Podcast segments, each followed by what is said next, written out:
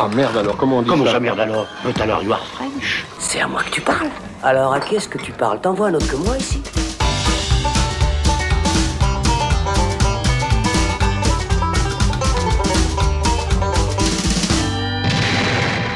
Salut, c'est Thibaut et on se retrouve dans le Shot, la version courte du Saloon, pour parler d'un film sorti sur Netflix le 30 avril. Ça s'appelle The Mitchells vs. The Machines, ou en français Les Mitchells contre les machines, ou Les Mitchells contre les robots, ou encore Déconnectés, parce que ce truc a eu à peu près un milliard de titres différents. Dans tous les cas, il s'agit du nouveau film d'animation produit par Phil Lord et Chris Miller, les réalisateurs de Lego Movie, qui avaient déjà officié à la production sur l'excellent Spider-Man Into the Spider-Verse. N'est-ce pas que c'était excellent ce Spider-Verse, Alexandre Caporal. Salut Alex. Salut Thibaut. Oui, c'était excellent. Et puis, C'était excellent. je suis très content de te retrouver. Mais moi aussi, ça d'autant faisait longtemps. que- oui, c'est ça. D'autant que je vais être moins pénible que la semaine passée. Oui, je crois que tu as Voilà. enfin appris à, à apprécier les bonnes choses, Oui. euh, voilà, à, arrêter cette espèce de posture de hipster. Ouais, de euh, pisse je n'apprécie rien, euh, le cinéma est mort. hein.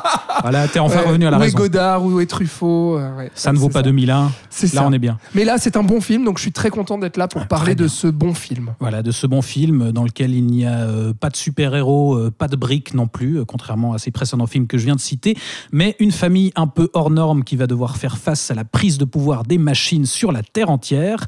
C'est écrit et réalisé par Mike Rianda et Jeff Rowe, qui ont déjà leur petite expérience dans l'animation, puisqu'ils étaient tous les deux scénaristes sur la série Gravity Falls. Et pour leur premier long métrage, je crois qu'on peut dire qu'ils livrent un film à la fois qui détonne du tout venant de l'animation, mais aussi qui s'inscrit dans la droite lignée des précédentes euh, productions Lord et Miller, Alex. Absolument. Ouais, c'est très bien résumé, c'est vrai. Et euh, moi, j'ai pas vu la série sur laquelle euh, ils ont. Gravity Falls, ont- moi non plus, du Ouais, coup, on ne ça, mais pas être pertinent sur le sujet. Effectivement, alors je, je vais pas, je vais pas aller jusqu'à dire que, comment dire, qu'il y a des, des cinéastes prometteurs, mais en tout cas, ce qui est prometteur, je trouve, c'est euh, le, le, comment dire, euh, le parti pris en fait de Sony Animation depuis justement bah, avec Spider-Man New Generation, New Generation, pardon, ou Into the Spider-Verse, qui déjà là marquait vraiment une manière en fait de faire de l'animation très marquée par le duo Phil Lord et Chris Miller, du coup, avec euh, Lego Movie, à savoir donc euh, du film d'animation, euh, comment dire, avec un humour totalement décomplexé, un univers déluré, Très méta, très référentiel. Exactement, énormément de références, surtout de la à la culture geek et la, cu- la culture pop. Et donc, c'est c'est exactement ça qui habite le film, qui habitait déjà énormément Lego Movie et les films qui en ont découlé aussi, et, et puis le, le Spider-Man en animation qu'on a vu. Et donc là, on retrouve tout ça. Euh, c'est un petit film d'animation que je trouve bourré d'envie, d'idées, d'humour aussi, et de générosité surtout, et ça a vraiment son importance. Euh, c'est un film qui va dans tous les sens, euh, ce qui peut poser aussi la limite à un certain moment, et on y reviendra. Mais en tout cas, c'est un film qui fait beaucoup de bien, aussi parce qu'il arrive vraiment à raconter une histoire. Donc ça, c'est vraiment pour résumer un peu la vie, la vie globale que je peux avoir là-dessus, et, et en termes d'animation, effectivement, qui propose pas mal de choses, et notamment une utilisation de l'animation avec euh, à la fois de la 3D, de la 2D, de la superposition comme ça, et puis un jeu avec les nouvelles technologies et avec la culture populaire du moment, la culture d'Internet. Il y a un jeu avec, euh, avec les, les mèmes aussi, et, tout ce qu'on peut voir euh, sur TikTok, sur Instagram, sur Facebook et autres. Et, je trouve que le film s'en amuse beaucoup, sans jamais avoir de condescendance vis-à-vis de ça. Et c'est là où on sent Phil Lord et Chris Miller encore une fois, c'est que bah, c'est des vrais geeks euh, qui sont, euh, qui rendent hommage à cette culture pop, qui rigolent avec, mais qui ne s'en moquent jamais. Et c'est en ça que je trouve Ouais, euh, et le film intéressant. qui, qui expérimente un petit peu au niveau de l'animation parce que euh, euh, enfin, ce film-là, comme sur euh, Spider-Verse et même comme sur Lego Movie, qui jouait un petit peu avec cet effet quasi stop-motion de l'animation 3D, euh, où là aussi, euh, sur euh, The Mitchells vs. The Machine, on a, euh, comme tu le dis, ouais, un, un travail sur l'animation assez intéressant avec euh, de la 3D, puis en même temps déjà de base des, des designs assez intéressants, enfin la, la direction artistique parce qu'il faut, il faut accrocher quand même. Hein, parce ouais, que ouais, le design les, les- peut- les traits des personnages sont beaucoup plus marqués, euh, moins, moins, moins arrondis, moins doux que dans des Disney ou même dans des Pixar. C'est c'est un peu plus, un peu plus, un peu plus brut, d'autant qu'on on mélange aussi à l'animation 3D un, un effet un petit peu crayonné, euh, euh, des formes dessinées qui apparaissent et qui, qui illustrent des fois les, les émotions des personnages. On a des, des petits cœurs qui apparaissent autour des personnages ou des, des ampoules Mhm. Ça, très qui bien, ont des ça. idées, euh, euh, des onomatopées aussi. euh, voilà, le, typiquement le genre de truc qu'on pouvait avoir un peu aussi dans, dans un Spider-Verse, mais là aussi dans une approche un peu différente. Et effectivement, comme tu le dis, ouais, cette, euh, ce jeu avec la culture Internet et, et l'insertion euh, euh, des, voilà, des GIFs, des, des vidéos YouTube, est-ce qu'il y a un sens aussi au niveau narratif par rapport à ce que fait l'héroïne? Et d'ailleurs, tu peux peut-être, tu parlais de l'histoire, tu peux peut-être un Oui, petit peu sûr, détailler bien un, sûr. un petit peu précisément Ouais, ouais, ouais. sur ce que raconte ce film. Tout à fait. Et avant ça, juste pour terminer sur le, le- comment dire le, le côté geek aussi, c'est qu'il y a, il y a aussi tout un rappel à l'univers du comics et du jeu vidéo, et, c'est là où on voit la continuité avec ce qu'ils ont fait sur sur Spider-Man the Spider-Verse, et puis univers aussi très très coloré. Donc c'est vrai qu'il faut accrocher quand même, à la fois au design des personnages et à la fois à l'univers totalement déjanté, et explosif qui nous est présenté. Euh, mais en tout cas, il y a comment dire quelque chose d'assez tranché et qui pourrait justement distinguer Sony Ouais, Animation. Dès, le départ, on de- est- des autres on n'est pas dans un film d'animation euh, conventionnel. D'ailleurs, je trouve, je trouve Exact. assez symbolique le fait que d'entrée de jeu, on a le logo de la Columbia et déjà justement Oui. des morceaux d'animation qui viennent un peu Ouais, parasiter ouais. le logo. Mais c'est très bien et, et franchement, je, je, ouais, je place du coup pas mal d'espoir à la fois dans ce duo de Lord et Miller euh, qu'on avait vu, on le rappelle quand même en live action aussi, réaliser le, le- les, les deux films hilarants euh, 21 et 22 Jump Street et puis là qui s'illustrent pas mal avec, euh, avec l'animation et puis euh, bon, même si euh, les suites de Lego Movie euh, qu'il produisait mais ne réalisait pas ont, été un peu décevantes, mais, en tout cas, euh, voilà, avec Sony Animation, il y a peut-être quelque chose d'intéressant. Et au niveau de l'histoire, alors oui, c'est vrai que ça nous raconte bah, l'histoire d'une famille ordinaire américaine confrontée à l'avènement des machines avec des robots qui prennent tout simplement euh, le contrôle parce qu'on essaie de développer une nouvelle enfin il y a un développeur euh, informatique qui développe une nouvelle application euh, euh, c'est euh, Alexa ou Siri euh, puissance 1000 C'est PAL qui s'appelle. oui PAL Mais exactement on pense immédiatement à Apple, euh, Oui, évidemment. oui, exactement. Et, et- et justement, euh, ce, donc, euh, cette intelligence artificielle se rebelle, c'est l'apocalypse, les humains sont capturés, et une seule famille reste et survit, et une Les seule Mitchell. famille peut sauver le monde, ce sont les Mitchells, donc cette famille un peu de losers, et cette famille aussi qui, qui a des problèmes à l'intérieur de communication, parce qu'on va suivre eh bien, cette jeune héroïne, donc euh, la jeune fille, il y a deux enfants, Euh, il y a euh, donc l'aînée qui est une fille euh, qui est justement un peu geek et puis qui rêve de devenir cinéaste et puis qui fait des petits films d'animation justement sur YouTube auxquels son papa qui est euh, l'américain assez traditionnel un peu bûcheron comme ça Qui bricoleur aime beaucoup et la tout. nature et pas tellement la technologie. Exactement, mais justement là-dessus aussi, le trait n'est pas trop forcé. On n'est pas dans ce film que euh, ouais, euh, c'était mieux avant, etc. Ou euh, à, l'inverse, euh, qui justement euh, vanterait la technologie à fond et puis cracherait un peu sur le, le- le bricoleur au, tournevis. Donc il y, a- tout ça qui s'imbrique et puis donc on, suit cette jeune héroïne avec son petit frère aussi, lui, euh, eh bien, qui appelle les gens pour, pour demander s'ils peuvent lui parler de dinosaures parce qu'il est fan de dinosaures. C'est assez drôle. La maman qui évite le conflit et puis qui ose pas trop et puis dès qu'il y a un mot qui vient un peu au-dessus de l'autre, et bien qui quitte la pièce pour se réfugier dans la cuisine. Fait des muffins à l'effigie de ses Exact. enfants pour pouvoir les manger. Ouais. Donc tout ce que je viens de dire, au final, si vous nous écoutez, vous direz peut-être, bah, on a déjà vu ça mille fois. C'est pas faux. C'est-à-dire que le film ne réinvente pas grand-chose, Bah, disons réinvente que pas c'est- la il y a- roue. il n'y a, pas beaucoup de films dans, dans lesquels euh, la famille en entier est un petit peu, euh, un petit peu freak, quoi. Parce que là, là, on a cette héroïne euh, assez classique dans l'idée, euh, qui est un petit peu à la marge, euh, qui est un petit peu geek, comme, comme tu dis, et, et qui est dans l'idée un peu incomprise de sa famille. Mais le, le truc original pour moi, c'est que toute sa famille, en fait, est un, Ouais. peu, un peu dingue, quoi. Parce qu'ils ont chacun leur passion assez improbable et, et ils sont chacun à leur manière euh, un petit peu hors norme, quoi. Et c'est, on pourra en discuter, mais, mais pour moi, c'est, à la fois le- la chose intéressante et aussi ce qui cause un petit peu des problèmes euh, dans la narration. Ah d'accord. Oui, Bah, bah, vas-y, bah, je peux vas-y. enchaîner dit- Bah oui. là-dessus parce qu'en en- en fait, euh, comme tu commençais à le poser, bah, il y a cette héroïne qui justement est un peu à part et qui, qui vient d'être euh, prise euh, à l'université en Californie, je crois, pour aller justement faire des études dans le cinéma et du coup poursuivre ses rêves. Ce qui inquiète un petit peu son papa, qui lui est un petit peu dépassé et s'inquiète de savoir si son avenir est assuré, etc. Et qui a pourra aussi vivre la- de ça. ouais. la peine à la voir un peu partir. Et euh, voilà, de, de base, on a un postulat assez classique de la fille qui est un peu incomprise euh, et qui est en conflit du coup avec ses parents et surtout son père. Mais en fait, pour moi, le fait que, que toute sa famille finalement euh, soit aussi euh, complètement barjot et un peu à côté, euh, du coup, pour moi, ça fait qu'il devrait d'autant plus la, comprendre parce que dans la plupart des, des cas où on a cette histoire-là, c'est le reste de la fille est parfaitement normal, intégré justement dans la norme, et on a ce membre unique de la famille qui est voilà un petit peu plus extravagant et qui du coup est incompris.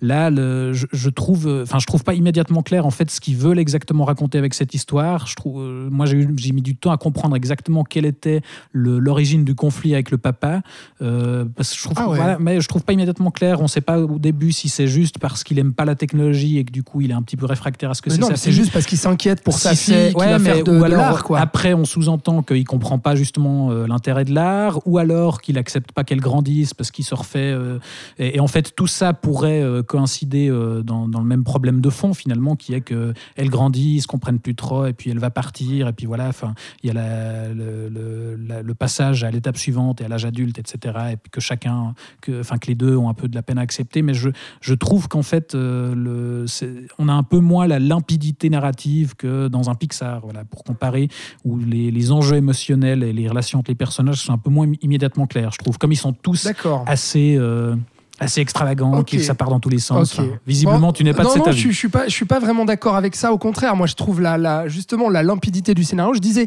il y a un côté peut-être un peu déjà vu, c'est vrai, mais au final, je trouve qu'il y a une vraie efficacité et surtout une honnêteté, une générosité là-dedans, à savoir que euh, même si on est dans des schémas euh, qu'on peut avoir déjà vus, eh bien, le film assume ça en fait, et puis assume aussi une part de, de, de référence, et puis même d'hommage quelque part à, à Pixar, puisque il va en utiliser certains codes, euh, euh, avec puisqu'on parle de, de- Pixar, et puis que tu le que tu le cites, eh bien on a euh, la famille, on a l'adolescence, on a les étapes de vie avec justement cette jeune fille qui va aller à l'université, donc ça parle du temps qui passe, des événements marquants et des étapes de la vie, et puis il y a aussi euh, eh bien l'émotion, je trouve. Alors même si ça n'atteint pas l'émotion et le drame que peut atteindre un Pixar, bah, il y a cette volonté-là, et notamment à travers les, les petites choses, et puis euh, euh, par exemple un objet qui lie en fait le, papa. en bois, c'est c'est vrai que ça c'est très joli ce qu'il Voilà. raconte avec. C'est- Et, et puis c'est totalement, euh, c'est- on dirait, on dirait du Pixar quelque part, ça, tu vois. Donc même si ça n'a pas,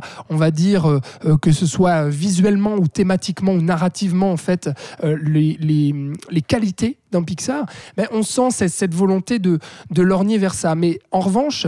Il y a une efficacité, comme je disais, et surtout, le film arrive à raconter une histoire avec des personnages.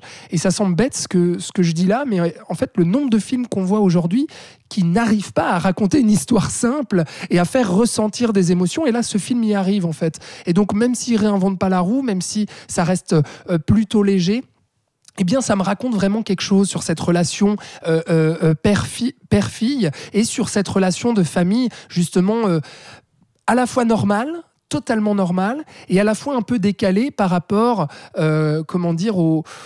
euh, au, au stéréotype de la famille américaine euh, très belle et puis euh, très parfaite et puis Bah, D'ailleurs, ils, jouent bah, avec ça parce ouais. qu'ils sont mis en confrontation avec justement une famille exemplaire Ouais. où tout le monde est heureux, tout le monde est Ah très oui. bien habillé, et tout le monde est joli. sur les réseaux sociaux Voilà. à, à faire des petits sauts sur la plage tous ensemble en même temps. Et la Enfin, maman est très jalouse des photos de Voilà. l'autre maman euh, qui a une vie euh, parfaite en tout point. Exactement. Et euh, au-delà justement bah, de, de cette belle histoire et de l'émotion qu'on ressent, bah, il y a un, un univers euh, de science-fiction aussi qui très vite amené, qui est simple, qui est efficace aussi, avec un scénario qui va à 2000 à l'heure. Donc on n'a pas le temps de, de s'ennuyer. Et même aussi, si on a déjà revu ça, on, on pense à iRobot ou plein d'autres films comme ça où les robots se rebellent, euh, eh bien, je trouve que ça le fait plutôt honnêtement aussi. Et puis, Ouais, c'est très efficace dans, dans sa manière Ouais. de, de jouer aussi avec euh, l'anthropomorphisme des machines et le décalage que ça provoque. Il y a notamment un, un duo de robots euh, qui essayent de se faire passer pour des humains et qui vont, qui vont devenir des alliés, qui est assez rigolo aussi à ce Ouais. niveau-là. Bah justement, la- l'autre grande qualité de, de ce film-là, c'est l'humour, quoi.